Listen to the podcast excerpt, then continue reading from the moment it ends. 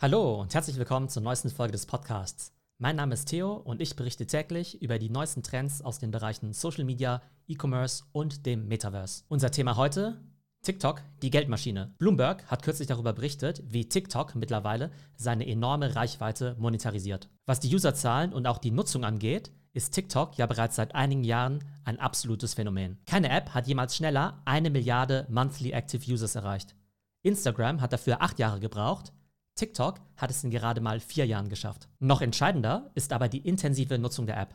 Laut einer US-Studie verbringen User fast 30 Stunden im Monat, also fast eine Stunde im Tag, mit der TikTok-App. Das wäre also mehr als Facebook, Instagram und Snapchat zusammen. Und es gibt sicherlich zig Millionen User, die TikTok eher zwei bis vier Stunden am Tag nutzen. Nehmen wir mal an, ich nutze TikTok eine Stunde am Tag und das durchschnittliche Video dauert 10 Sekunden.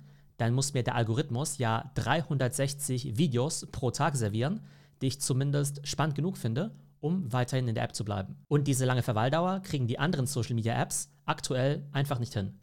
Weder Instagram mit seiner Kombination aus dem Feed, Reels und Stories, noch Facebook mit seinem Friend-Feed. Die Magie von TikTok liegt ja darin, dass sie uns nicht nur Inhalte von unseren Freunden anzeigen, sondern eben auch Content von Leuten, denen wir überhaupt nicht folgen. Aber um hier dann die richtigen Videos zu empfehlen, muss die künstliche Intelligenz dahinter natürlich extrem gut verstehen wofür sich der User interessiert und was der passende Inhalt sein könnte. Und das kann aktuell in der Form nur TikTok. Instagram kann mit Reels also das Short-Video-Format kopieren, aber das hilft eben nur herzlich wenig, wenn der dahinterliegende Algorithmus und die Recommendation Engine nicht mit TikTok mithalten können. TikTok hat also jahrelang geduldig seine Userbase aufgebaut, witzigerweise mit ziemlich viel Werbung auf Instagram und den Algorithmus perfektioniert und kann das Ganze jetzt monetarisieren. Der Umsatz lag letztes Jahr bei 4 Milliarden Dollar, dieses Jahr soll er sich auf 12 Milliarden Dollar verdreifachen. Das wäre mehr als Snap und Twitter zusammen. Zum Vergleich, YouTubes Umsatz lag letztes Jahr bei 29 Milliarden Dollar und bei dem aktuellen Wachstum könnte TikTok schon in ein bis zwei Jahren zu YouTube aufschließen. Aber wie steht denn TikTok da im Vergleich zu Meta?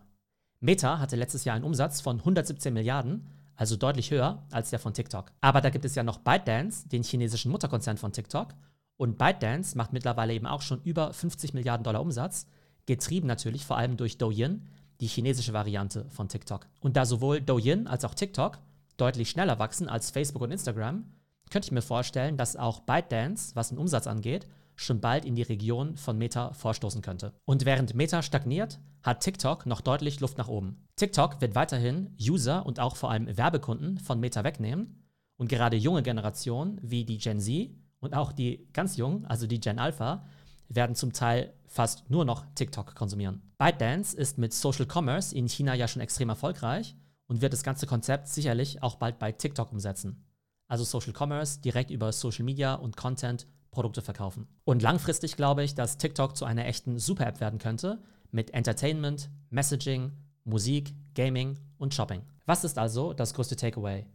Die meisten Companies sollten mittlerweile wirklich mal bei TikTok all in gehen und es als erste und wichtigste Priorität in ihrem Marketingmix behandeln. Das ist zwar eigentlich schon seit zwei Jahren klar, aber ich glaube, 95% der Companies haben das noch nicht mal ansatzweise verinnerlicht, geschweige denn umgesetzt. Wie ist das bei euch eigentlich?